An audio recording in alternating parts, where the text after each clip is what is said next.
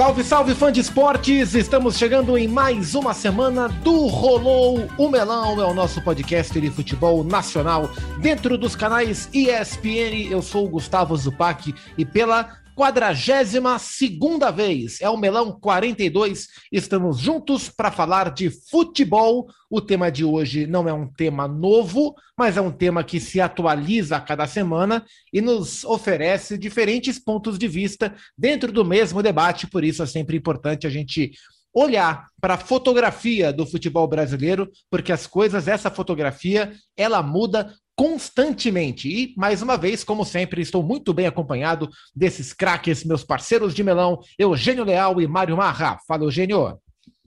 Tudo bem? Vamos juntos, Supac, para mais um melão nesse louco, louco mundo que vivemos. Louco mundo que vivemos. Mário Marra, que é fã do Star Plus, é fã de todas as plataformas do grupo Disney, está com a gente mais uma vez. Fala, Mário Marra. Oi, Gustavo Zupac, Eugênio Leal, prazer estar com vocês. É, acabou de sair um novo F5 aí, viu? Cinco minutos atrás eu observei aqui mais um. Tem, tá subindo o tempo inteiro, Zupac, sempre atualizando. É, essa semana a gente vai, quando a gente for atualizar né, o F5 tradicional do Mário Marra, aliás, marcas de teclados de computadores que quiserem patrocinar o Mário Marra, arroba Marra procure o Mário Marra. Você pode ganhar um belo dinheiro, Mário Marra, e fazer uma boa propaganda de teclados de computador com aquela tecla F5 bonita. Nesta semana, a gente vai, eh, quando formos abordar o F5, a gente vai ter um técnico que, depois de um grande resultado, foi embora, mas porque ele pediu as contas.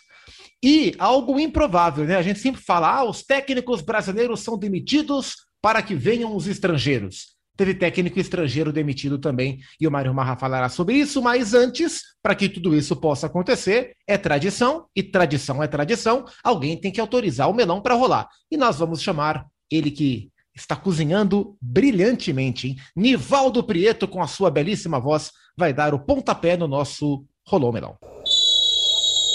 Daí autorização, rola melão. Boa, Preto, muito obrigado, hein? É isso. O papo de hoje é sobre treinadores, senhores. A gente já falou muito sobre treinadores, mas sempre temos novas perspectivas. Por exemplo, Eugênio Leal, é, estamos falando já há algum tempo dos técnicos estrangeiros. Muitos técnicos estrangeiros, a escola portuguesa, temos os técnicos argentinos, e nessa última semana, mais dois técnicos estrangeiros chegaram: um português e um argentino. O Fabian Bustos deixou o Barcelona para assumir o Santos, e o Vitor Pereira, que estava desempregado desde que saiu do Fenerbahçe, assume o Corinthians. Especificamente sobre o Fabian Bustos, Eugênio, você que acompanhou de perto os últimos anos do Barcelona. O que é que dá para esperar do técnico argentino que chega no Santos em um momento tão complicado do Santos, né, como instituição? Eu acho que, antes de esperar do, do Bustos, eu acho que ele chega com uma diferença em relação, por exemplo, ao Vitor Pereira, de quem nós vamos falar na sequência. Porque é, ele não chega com o lastro do europeu, né? Não chega com o lastro do, do treinador português que tem feito sucesso no Brasil ultimamente. E, embora seja argentino, nem chega com o lastro dos argentinos, porque ele na própria Argentina não é conhecido. O, o trabalho de referência dele é no Equador. E, e isso já é um problema de início para ele, porque ele chega com muito menos crédito que os outros, ele chega com muito mais desconfiança é, na carreira dele, é um passo gigantesco sair do Equador para o Brasil. É uma evolução, ele está andando para frente, muito para frente na carreira dele. Tanto que ninguém no, no, no, Equador, ele era um técnico que estava empregado, disputando Libertadores da América, saiu no meio de uma fase preliminar da, da Libertadores, entre dois jogos dessa fase preliminar. E ainda assim, ninguém lá ficou chateado porque todo mundo entendeu que ele estava dando um passo na carreira, estava evoluindo na carreira. Não é exatamente a situação, por exemplo, de um Vitor Pereira, que é um cara que já foi técnico do Porto, que já rodou por vários países da Europa. Então, assim, vamos colocar, é, é, é mais interessante para ele vir para cá do que para o Vitor Pereira. A gente está importando europeu com, com o selo de é, teoricamente, qualidade do europeu, mas a gente traz o cara que estava no Equador olhando assim, é. Foi um cara que estava aqui no Equador, né? Ponto. Com relação ao trabalho dele, um trabalho que se adapta aos clubes por onde ele passa. Ele, ele foi um jogador sem nenhuma projeção, o irmão dele, ele tem um irmão que é técnico do Aliança Lima, o Carlos Bustos. O irmão dele jogou no River Plate, sabe? É, é, diferente. Depois foi jogar no futebol mexicano. Ele sempre foi um jogador de segunda, terceira divisão da própria Argentina.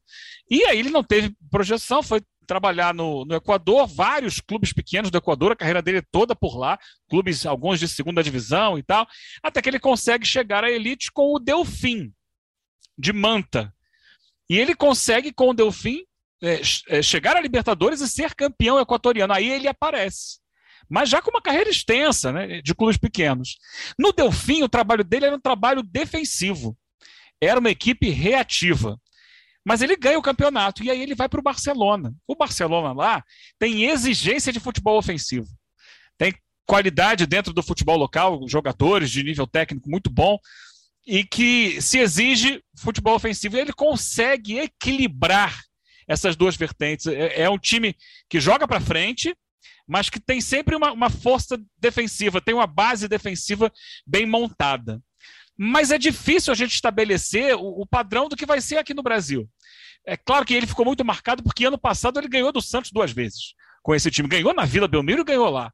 Então, é, para a torcida do Santos ficou muito marcado mas acho que é um salto muito grande na carreira dele. O nível, do nível médio do campeonato equatoriano é bem diferente do nível que a gente tem aqui. Ah, mas ele levou o time até a semifinal de Libertadores. Parabéns, foi brilhante. Foi algo muito acima do esperado. Poderia não ter chegado, mas ele fez por onde. A questão é que ele vai encontrar aqui uma situação bem diferente, né? Um, um time que não tem essa, é, esse respaldo que ele teve, porque ele chega como campeão no Barcelona de Guayaquil é campeão nacional, ou seja, era um nome do momento no, no cenário daquele país, então ele chega com muita pompa para assumir o clube e dá certo, é campeão nacional também no Barcelona, e aqui ele chega com aquele olhar meio enviesado. Vamos ver é, se ele consegue estabelecer isso dentro do time dele, mas é, eu acho muito mais difícil dar certo do que, por exemplo, o Vitor Pereira uma aula aí sobre futebol equatoriano, sobre a trajetória do Fabian Bustos, o técnico do Santos, e o Eugênio falava que ah, no Delfim era um time reativo, no Barcelona ele tinha exigência de ser ofensivo. É, e a gente viu, por exemplo, o Barcelona contra o Flamengo nos dois jogos, tomou iniciativa e poderia ter construído o placar contra o Flamengo nos dois jogos, perdeu os dois porque o Diego Alves fez grandes defesas e porque nesse jogo de trocação o Flamengo acaba sempre ficando mais próximo. Mas o time dele, contra o Flamengo, do Renato, em dois jogos teve chance de sair na frente, de construir vantagem. É um técnico que vai tentar encaixar isso dentro do que o Santos espera. Acho que é um trabalho difícil de ser feito. É, em, em termos institucionais, né, em termos de carreira, concordo com a visão trazida pelos equatorianos de que é um passo adiante, né? O Santos é um time maior do que o Barcelona, indiscutivelmente maior. O futebol brasileiro é um centro indiscutivelmente maior em todos os sentidos do que o equatoriano. Agora, em termos competitivos, ele está mais perto do, das melhores coisas no Barcelona do que no Santos, na minha visão, porque infelizmente o Santos não vai brigar por muita coisa, né? Então o Barcelona é, é um time que é o único time desde 2017 a bater semifinal de Libertadores sem ser brasileiro e argentino. Foi com o Grêmio e foi agora de novo. É, e é um clube que vai estar tá, tá brigando para jogar fase de grupos mais uma vez, e no seu contexto doméstico vai brigar pelo título invariavelmente. Então é uma escolha compreensível, mas ele dá um passo atrás em termos de competição, em termos de ambição dentro do que ele vai disputar. Mas é, é mais um técnico interessante para a gente observar dentro do futebol brasileiro. Mário Marra, outro técnico que chegou nesta semana, o Vitor Pereira, a gente grava esse papo na quinta-feira, dia 3 de março. Vitor Pereira, o popular VP, estreia no sábado, dia 5 contra o São Paulo, é, ele é, estava até falando sobre isso no Sport Center no dia que ele foi contratado. Dos quatro técnicos portugueses, contando com ele, que passaram por aqui com destaque, é, Jesus, Abel, Paulo Souza e ele, ele tem um perfil diferente. Porque assim, o Jesus vem para o Flamengo no momento em que ele estava em baixa no mercado. Ele sai do Al Hilal, ele queria uma recolocação e viu no Brasil uma boa porta para se recolocar. Se recolocou. O Abel vem para cá para se projetar. O Abel é um técnico novo, desconhecido, num time intermediário da Grécia. Então ele vê, vê o Brasil como uma possibilidade de investimento na carreira, né? um passo, uma construção, diferente do Jesus, que é se reposicionar.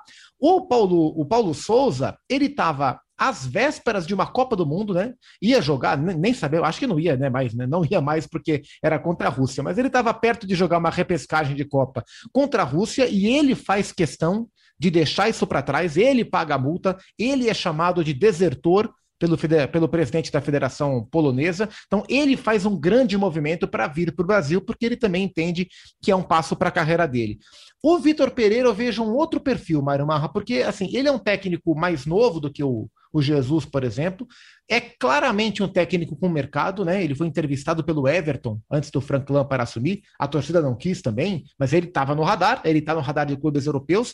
E ele deixou bem claro na entrevista na saída de Portugal que o Duílio Monteiro Alves teve que convencê-lo muito. Ele falou assim: o Duílio insistiu, mas insistiu, mas insistiu tanto que eu resolvi. Eu sou um cara intuitivo e eu resolvi pagar para ver. A impressão que eu tenho é que o Vitor Pereira não vê o mercado brasileiro como o mercado do tamanho dele atualmente. Diferentemente do Jesus, do Abel e do Paulo Souza. Mas diante de tanta insistência, e insistência também tem a ver com dinheiro, ele pagou para ver para ver o que é que tem nesse tal de Brasil. É, isso traz algum tipo de contexto diferente na sua expectativa sobre o trabalho do VP, o Vitor Pereira da Fiel, Mário Marra? Traz um contexto na medida que, assim, na minha visão, ele, ele é um. Diferente do Abel, o Abel era uma aposta, um jovem. Você já montou os perfis todos aí ele tem experiência e ele sabe que ele pode muito mais. Agora, não acho que tenha sido apenas uma insistência e não só uma insistência financeira. Ó, oh, vamos subir um zero aqui. Eu acho que ele entende o desafio, Zupac. Ele conhece o tamanho do Corinthians. O Corinthians é um clube internacional, quer dizer, internacional é outro. O Corinthians é um clube mundial. É, ele sabe o que está acontecendo no Brasil, porque você vai se lembrar daquela entrevista do João Félix, né? quando ele trouxe um panorama de tudo que estava acontecendo no futebol brasileiro, porque os portugueses têm acompanhado muito, desde o Jorge Jesus, passando pelos outros, né? e até outros que já foram embora, é, o Antônio Oliveira, por exemplo, que, que, que já foi, e, e, muitos outros. Ele sabe o que é Palmeiras, Flamengo e Atlético, ele sabe o que é o Corinthians, é, ele não precisa de nada além de 10 segundos para consultar o elenco do Corinthians e ver quem é quem ali por mais que ele se enxergue é, pronto para a Premier League, eu acho que ele entende também que é o desafio que não dá para ficar, que não é assim, vou passar de passagem ali férias no Brasil. É um desafio que pode jogar, do mesmo jeito que pode jogar o Abel, do mesmo jeito que pode jogar o Jorge Jesus, pode jogar o Vitor Pereira na seleção brasileira no final do ano. Se ele arrebentar num clube como o Corinthians, se ele furar a fila, que hoje tem três que estão, né, que são apontados como candidatos a tudo aqui no Brasil. Depois de um ano, ele pode, o Tite lá, campeão, ou não, não foi campeão, tudo, ele pode muito bem entrar nessa fila de ser um técnico de uma seleção brasileira. Porque currículo ele tem para isso, porque experiência internacional ele tem para isso. Eu acho que a gente vai. Eu, eu acho que ele chega muito pronto. E não acho, é aí que você começa a fazer análise de outros trabalhos, que foi tudo que a gente fez também do Jorge Jesus, do Abel, do Paulo Souza. Eu não, eu não acho que ele vai ser preso a uma imagem, porque ele é mais vivido, entendeu? Assim, mas não tão vivido quanto o Jorge Jesus, obviamente. Mas eu acho que por ter enfrentado situações tão adversas na carreira, como a última, por exemplo, que ele passou, com um turbilhão político, administrativo, complicado complicadíssimo em cima dele no Fenerbahçe, eu acho que ele não vai ficar, não, mas eu só jogo dessa forma, eu só não sei o quê. Acho que ele vai tentar se adaptar às situações. E cá entre nós, não precisa ser nenhum gênio para ver que o elenco do Corinthians é, é um elenco altamente qualificado e que vai ser necessário fazer um rodízio, rotação, porque esse elenco pode ser campeão brasileiro. O elenco do Corinthians pode ser campeão brasileiro. Eu acho que vai ter dificuldade quando tiver que trocar muitos jogadores, mas ele vai ter que ser inteligente para não trocar contra o Palmeiras, contra o Atlético, contra o Flamengo, mas trocar ali no meio de semana naquele jogo que vai ter contra um time que tiver desesperado. Inclusive, a situação do Havaí já é complicada, hein, gente? Com um time que tiver desesperado ali no, no Campeonato Brasileiro. Eu acho que a gente vai experimentar um Vitor Pereira é, mais maleável. É, e ele mesmo falou isso quando ele foi, quando ele estava embarcando, né? Ele falou: olha, é, o time pode jogar de várias maneiras pelo que eu observei, o Corinthians tem mais a ver, esse time do Corinthians tem mais a ver com o jogo através do domínio pela posse, até porque, pela idade dos jogadores, pelo perfil de boa parte deles, o Corinthians tem dificuldade para fazer um jogo de intensidade. Não acho que seja coincidência, por exemplo, que o time do Silvinho, no último Campeonato Brasileiro, era um time muito forte em casa, mas o time reforçado, né, o time, o time bom do Corinthians, mas que fora de casa não ganhava de ninguém, porque na teoria os jogos fora de casa exigem o trabalho de transição um pouco mais forte e o Corinthians tem dificuldade pela característica dos jogadores. Aí, né, Zupac, sim, só cá entre nós, não é preciso ser gênio, né, para pensar, esse time é time de controle. Não tem como se colocar o William, Renato Augusto, Juliano, Paulinho, esses caras vão ficar pressionando o tempo inteiro, vamos morder, vamos morder. Não, esses caras precisam dar bola. A questão para mim que, que, que dobra a esquina é: eu vou precisar alternar, porque eu não vou ter esses caras durante muito tempo. E eu não vejo isso, sinceramente, às vezes eu e o Eugênio de manhã lá, você deve ser criticado também à noite, às vezes a gente é criticado porque fala da média de idade. A gente não está falando da média de idade de jogador que já aposentou, não, gente. A gente está falando de jogador muito bom. Não vejo o menor problema de ter esses caras no time reunidos. A questão é, esses caras vão precisar ser trocados com mais frequência. O problema não está neles e na média de idade deles. O problema está em quem vai entrar no lugar deles de vez em quando. E talvez naquele torcedor que olha para esses jogadores e ignora o fato da idade. É, os, se os próprios jogadores não ignoram na preparação que eles têm para a temporada como um todo, nós não podemos ignorar na análise, a comissão técnica não pode ignorar na montagem, e o torcedor poderia ter o capricho, a, o interesse de também contextualizar e saber o que esperar. Seja para cobrar da gente, seja para cobrar do próprio jogador, né? Porque o Renato Augusto, de 33 para 34 anos, não pode ser cobrado da mesma forma que o Renato Augusto era cobrado com 28 para 29, e assim vai.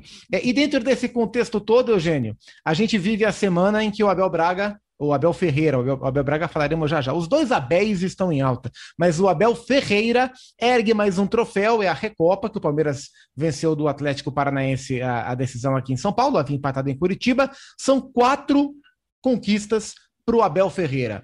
É, perguntinha daquelas bem típicas de programas de debate. Ele já se transforma no estrangeiro técnico estrangeiro de maior sucesso no futebol brasileiro, não em número de conquistas, porque isso é uma questão matemática, não, não, não é necessário a opinião, mas do todo, do impacto, é, o Abel consegue ultrapassar os limites com seus feitos no Palmeiras? respostinha daquele comentarista chato que foge das pautas propostas pela direção dos programas quase que diariamente, né? A passagem dele é muito marcante, indiscutivelmente marcante. É, já está na história do Palmeiras. Mas é, avaliar peso histórico demanda tempo, demanda distanciamento. E mais, avaliar peso histórico, é, a gente tem que incluir toda a história, não apenas uma parte dela. A história do futebol brasileiro, com técnicos estrangeiros, remonta à década lá de 40, 50, é, remonta a Bela Gutmann, que vem para cá e que traz né, uma leitura tática diferente, que revoluciona muito da maneira de pensar do futebol brasileiro. Então a gente não pode estar com foco no, no hoje e ignorar uma história de mais de 100 anos de futebol no Brasil. É, então, isso não tira o mérito do que ele está fazendo.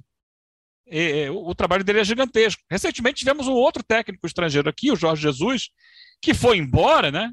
Que por conta própria quis ir embora, mas que conseguiu também números impressionantes. Ele foi embora com mais títulos do que derrotas na, na conta dele do Flamengo e jogando um futebol mais encantador para muita gente. Né? Cada um tem uma maneira de enxergar futebol, de entender futebol. Eu acho que o, o, a maneira de jogar que leva às vitórias é o que mais importa, né? porque o objetivo principal do, do, do treinador é ganhar os jogos. E você tem vários caminhos diferentes, várias estradas para chegar nesse objetivo. Mas que é, de fato, marcante, que é de fato histórica a passagem até aqui do Abel Ferreira, isso é indiscutível, porque ele consegue implementar no Palmeiras um estilo de trabalho pouco visto aqui no Brasil. Primeiro, de sequência, né, de continuidade. E a continuidade é fundamental para que o time dele seja cada vez mais forte. Não era quando ele chegou. Ele foi construindo isso com o tempo, ele foi evoluindo individualmente os jogadores, como nós ouvimos né, do, do Everton no, no Sport Center na manhã desta quinta-feira, dia 3 de março. é, que ele consegue fazer cada um ser melhor, mas também coletivamente. Ainda dentro do mesmo depoimento do Everton, quando ele diz que é, o time entra em campo sabendo o que tem que fazer. Isso deveria ser o básico, né? E, e essa é a grande questão. Os times, quando entram em campo, eles sabem o que vão fazer. Isso deveria ser obrigação de todo técnico, mas é exaltado no Brasil como algo assim revolucionário. É um trabalho que ele consegue fazer também, o que me parece, comandando todo o futebol, né? Aquele vídeo lá engraçado pra gente que que tinha musiquinha, né? Encerramos a preparação, viajamos para o Mundial e tal. Mas ele é, dá, dá a dimensão de que é um departamento de futebol inteiro sob a organização de uma cabeça que pensa no resultado dentro de campo. É algo raro de se ver no Brasil. Tá? Com, com essa eficiência. O, a figura do técnico como um comandante mesmo, assim, um, um, como uma cabeça que direciona um trabalho que engloba vários segmentos dentro do clube, além do que a gente está acostumado a ver de, do, dos auxiliares técnicos ali, dos jogadores, não, é uma coisa que está maior, que está mais ampla. Ele, ele é a grande cabeça de um Palmeiras vencedor. Isso tudo é muito importante e serve também, muitas vezes deve servir de parâmetro para os trabalhos dos treinadores e para a compreensão dos clubes da importância que tem a cabeça de um treinador, porque aqui a maioria não tem o respaldo para executar esse trabalho que ele executa. E tam, também por isso não se prepara para tal.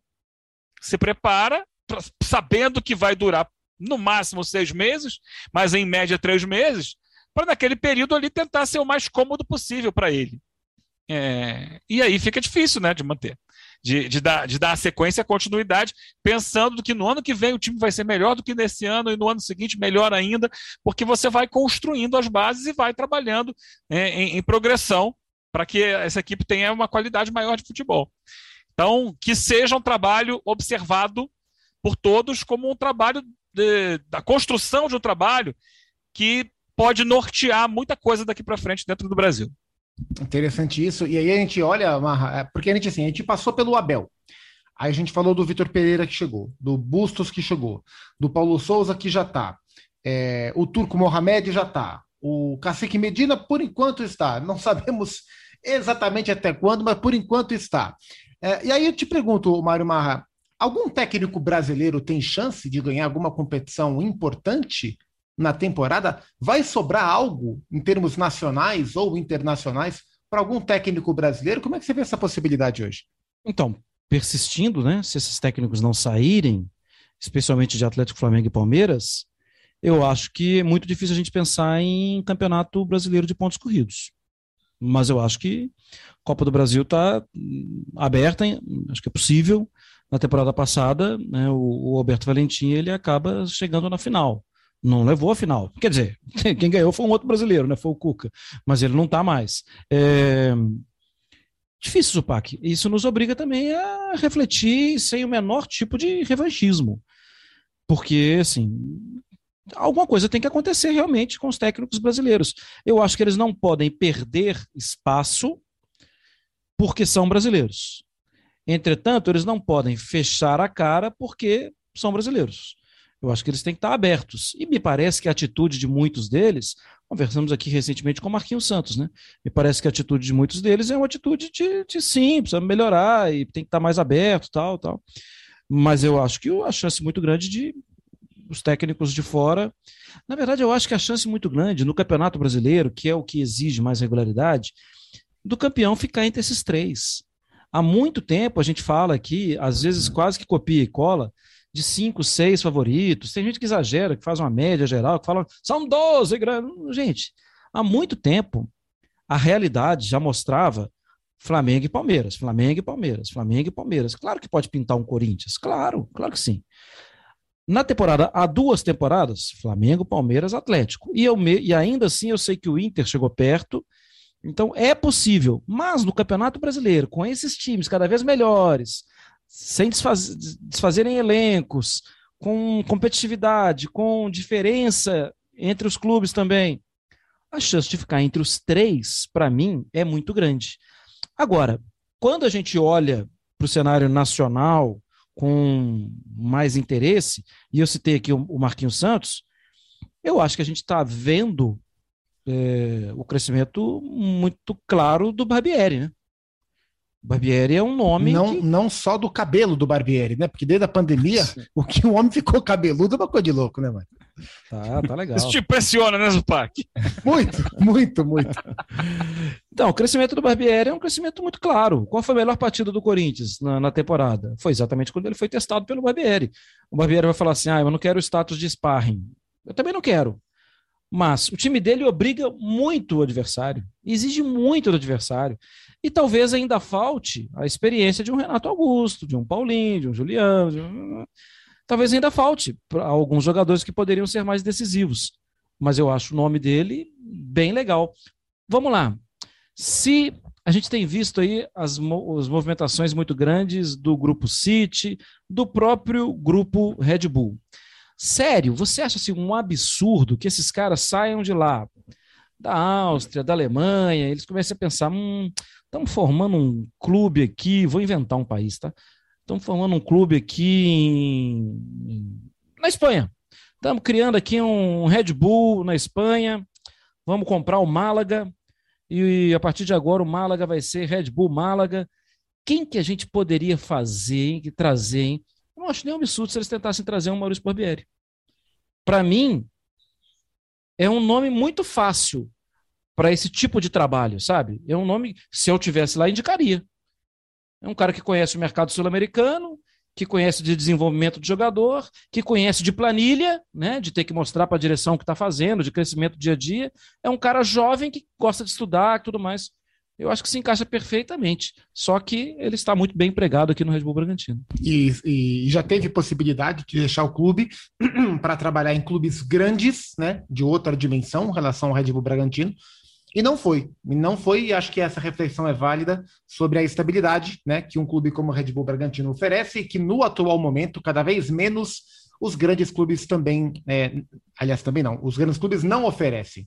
Enfim, e aí nesse contexto, Eugênio, aparece o Abel Braga. O Abel Braga, que quando foi contratado, foi muito criticado, e eu não acho que boa parte das críticas tenha sido equivocada, algumas exageradas, mas o, o conteúdo das críticas, em muitos casos, tinha embasamento pelos últimos trabalhos do Abel, mas em um cenário onde a gente tem dificuldade para elencar técnicos brasileiros em destaque, o início de temporada do Abel Braga no Fluminense de uma certa forma, supera expectativas e coloca o Fluminense já na terceira fase da Libertadores, liderando o Campeonato Carioca, com uma sequência de vitórias, uh, com um ambiente, se não o campo, mas com um ambiente que faz muito sentido para a maneira que o Abel costuma conduzir os seus trabalhos.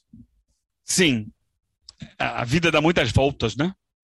A vida nos joga para cima e para baixo tantas e tantas vezes. Abel era um dos técnicos, Abel Braga, no caso, mais festejados, né, mais elogiados do Brasil não faz muito tempo, né? Era uma referência. Ele ganhou Mundial de Clubes, ele ganhou do Barcelona na final de Mundial de Clubes, ele ganhou Libertadores, ele foi campeão brasileiro, estava sempre aí, né, em, em destaque, com muitos elogios de muita gente, e aí caiu em desgraça, né? Caiu em desgraça quando no Flamengo, e onde ele não fazia um trabalho desprezível, mas ele acabou sendo atropelado pelo furacão Jorge Jesus. Quer dizer, primeiro pelas críticas internas do Flamengo, onde a torcida exigia um futebol mais vistoso, mais imponente, e depois provou que estava certa, porque o Jorge Jesus chega e promove uma revolução no futebol brasileiro. Né? O futebol jogado pelo Flamengo do Jorge Jesus ainda não foi reproduzido depois que ele foi embora, aqui no Brasil o nível que ele mostrou naquele Flamengo de um semestre mais um pouquinho, é, final de 19, início de 2020. É, e aí a imagem do Abel ficou muito marcada, porque é, houve muito debate acerca da saída dele do Flamengo, e, e, ele fez opções equivocadas. Lembrar que o Abel tem a sua trajetória de vida, marcada por uma tragédia pessoal um pouco anterior a isso, que abala qualquer um que tira qualquer um do prumo, né? Que é a morte do filho dele dentro de casa. E ele depois some, quer dizer, vai mal no Cruzeiro, vai mal aqui, vai mal no Vasco, e reaparece no Inter, levando o Inter a um improvável vice-campeonato brasileiro, quase campeão brasileiro, né? de 2020, ali perdendo por um gol, por um impedimento. Ele teria sido campeão brasileiro com o Internacional. Enquanto ninguém imaginava que ele mais poderia ter condições de ser competitivo. E ele provou que tinha condições. E aí o Inter busca um outro caminho e até hoje não se acerta em outro caminho. E, e aí ele volta para o Fluminense sob muitas críticas, né, de um técnico ultrapassado, um técnico de um outro tempo, de uma outra era. Mas ele está conseguindo ter respaldo dentro do Fluminense de algo que é muito importante, que ele sabe fazer como poucos, né, que é de ter o grupo na mão, de, de conseguir equilibrar internamente uma situação, porque for, foram muitas contratações. Ele hoje tem dois times, ele consegue trabalhar com os dois times e consegue obter resultados imediatos. Não tem um futebol ainda dos sonhos, mas eu pergunto se é. Tem uma questão muito difícil aí, né? Muito difícil. Que é a, a situação da expectativa versus realidade. O, o, o torcedor do Fluminense, ele viveu por 15 anos com a expectativa de, de ser um gigante do futebol brasileiro, porque ele tinha dinheiro para tal. Então, assim, era um time para disputar sempre todos os grandes títulos. Era o dinheiro da Unimed, que fazia do Fluminense, em alguns momentos, o time mais rico do país. E que não, e aí por uma série de questões, nem sempre reproduzia isso dentro de campo, mas estava sempre com essa expectativa. E isso acabou. O Fluminense passou por problemas seríssimos financeiros. E talvez a torcida não tenha entendido que o papel do Fluminense é outro no atual cenário do futebol brasileiro.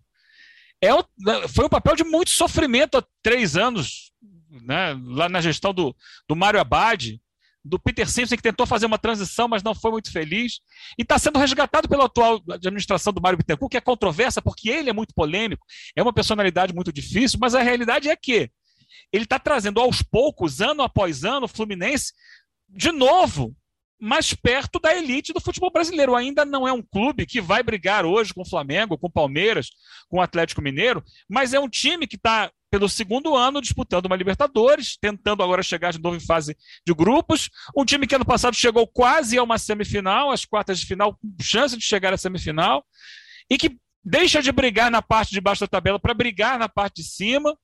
Sabe? É, é preciso entender o contexto. Então se espera muitas vezes que o Fluminense entre em campo hoje em dia jogando igual ao Flamengo, jogando igual ao Atlético Mineiro, Palmeiras. Não é esse o momento do Fluminense. Talvez venha a ser no futuro. Mas a dívida é muito, muito grande ainda, o passivo é muito grande, jogadores bons que aparecem são vendidos rapidamente. É difícil equilibrar isso. O que importa agora são os resultados. E os resultados estão aí esse ano. O time, tática e tecnicamente, tem a evoluir? Tem mas já evoluiu em relação ao início do ano. Me parece um time muito equilibrado defensivamente, o que é muito importante para aos poucos ir construindo um jogo ofensivo que agrade mais a, a, opinião pública, que é cada vez mais exigente. Mas acho que, com o pé no chão, olhar para o Fluminense hoje é ter um olhar muito positivo do que está acontecendo por lá. A não ser que você olhe ou com os olhos do rival, que deseja sempre o mal e que sempre vai encontrar problemas, ou daquele torcedor mais fanático e que imagina que o time dele hoje está num patamar diferente do que é a realidade dele. Hoje é um time de segundo escalão. E dentro do cenário do futebol brasileiro, isso é ótimo, porque há pouco tempo ele estava no quarto escalão. E ele está crescendo, ele está subindo a escada, lentamente, mas está subindo a escada. Vai jogar a terceira fase da Libertadores, mais um mata-mata para ver se chega à fase de grupos da principal competição continental. Mário Marra, é hora de você apertar a sua tecla predileta. O F5 da semana traz o que para a gente, Mário Marra? Vamos lá, é, trocas de técnicos dos, entre clubes de Série A e Série B. A gente já falou aqui do Vitor Pereira que chega no Corinthians, né, uma oficialização. O Juventude oficializa também Eduardo Batista. Eduardo Batista que estava no Mirassol, no final da temporada foi para o Remo, por empréstimo para o Remo. O Remo caiu, ele volta para o Mirassol e agora ele vai ser técnico do Juventude no Campeonato Brasileiro. O Santos apresentou Fabian Bustos, é o técnico do Santos, já falamos sobre ele aqui. A Série B do Campeonato Brasileiro, que até hoje, estamos gravando o programa aqui na quinta-feira, dia 3 de março, até hoje de manhã não tinha tido mudança na semana, tem duas. Uma, o Florentim não é mais técnico do esporte, Gustavo Florentim. Vale destacar, né, gente? O esporte é, ele deu até um respiro para o esporte no final da temporada passada, conseguiu alguma coisa, mas caiu ainda assim. E muito que ele conseguiu foi, ele revelou jogadores. O esporte vendeu dois dos mais importantes. Não repôs. Caiu o Florentino. E o Londrina foi eliminado agora na Copa do Brasil. O Vinícius Eutrópio, e não, eu próprio, Vinícius Eutrópio, Eutrópio, ele acabou perdendo o cargo também. O Edinho, que era o técnico do Sub-20, vai assumir. Vamos ver, tem mais mudança, né? O esporte mesmo está prometendo já anunciar breve um novo treinador. Os nomes mais fortes, mais citados, Lisca e Anderson Moreira. São os nomes mais falados pelo esporte. O, o, o Marra, só para lembrar, o Vinícius Eutrópio treinou o América, não treinou? Treinou. É, e aí perdeu-se uma grande oportunidade de marketing em se lançar o prato predileto do técnico do América, que era o Eutroperão, né? O, o troperão do Vinícius Eutrópio. Verdade. Bom, depois dessa do Eutroperão, eu vou voltar a falar sério, porque o programa é um programa sério, e é hora da dica literária. E agora eu não estou lembrado, é bem possível que eu já tenha feito essa dica literária, mas eu vou repeti-la porque o momento pede. Eu vou mostrar aqui para os meus amigos. Um dia esse programa vai também em vídeo, hein? A gente espera que um dia ele vá. Por enquanto ele é só em áudio, mas eu vou mostrar em vídeo aqui para os meus amigos Mário Marra e Eugênio Leal esse livro aqui, que chama-se Futebol e Guerra. É um livro do Andy Dogan, é lançado pela editora JZE. Eu tenho esse livro, acho que desde os meus 20 anos, 17 anos, eu era adolescente é, Jorge Zahar, editor, JZE. E o livro é Futebol e Guerra, Resistência, Triunfo e Tragédia do Dínamo na Kiev, ocupada pelos nazistas. A gente vive, infelizmente, tempos de guerra na Ucrânia, né, com o futebol super envolvido, e aliás, nem, não, não seja necessário, né, mas o, o podcast O Futebol no Mundo, o Gustavo Hoffman, principalmente, com um trabalho assim, exemplar da, da dificuldade dos brasileiros que jogam na Ucrânia, não só futebol, futsal também, como eles tiveram dificuldade para esse êxodo, êxodo né, para essa movimentação. É, é um, o futebol no mundo traz muitos detalhes, mas aqui eu vou trazer essa dica literária porque é um livro muito legal. Conta a história do time do Dinamo de Kiev, que teve que ser desfeito, que era um time forte no pré-segunda guerra, que teve que ser desfeito porque Kiev foi ocupada pelos alemães, a Ucrânia foi ocupada pelos alemães, e eles encontraram uma forma de renascer. Eu vou rapidamente ler aqui trechos da, da orelha do livro. Em junho de 41, Hitler eh, pegou a União Soviética de surpresa, num piscar de olhos, seus exércitos varreram o leste europeu, a, a, a capitulação de Kiev foi total e a capital ucraniana tornou-se uma cidade faminta e esvaziada, com grande parte da população encarcerada. Entre esses prisioneiros estavam muitos dos membros da equipe de 39 do glorioso Dinamo de Kiev, considerado o melhor time de futebol da Europa pré-guerra. Um homem, contudo, estava determinado a salvar não só os jogadores sobreviventes do Dínamo, mas outros atletas. Ofereceu-lhes trabalho, proteção e, mais valioso que tudo, pão, como empregados em sua padaria. Então, os jogadores do Dínamo, que estavam presos, foram trabalhar na padaria deste homem tão importante.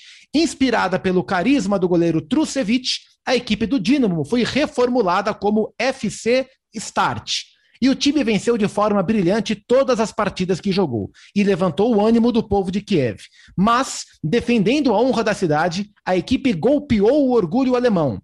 A partida final contra a Luftwaffe, né, que era um time, um, um time do, do exército da Alemanha, tendo um oficial alemão como juiz entrou para a história como uma alegoria da resistência, com consequências brutais e também enobrecedoras para os jogadores e para a Ucrânia. É uma história real de, de um time formado por prisioneiros, jogadores do Dinamo, que foram trabalhar numa padaria e o time da padaria venceu algumas vezes o time do exército alemão que havia dominado a Ucrânia. E isso trouxe resistências, é, consequências que acabou custando a vida de muita gente, de alguns atletas.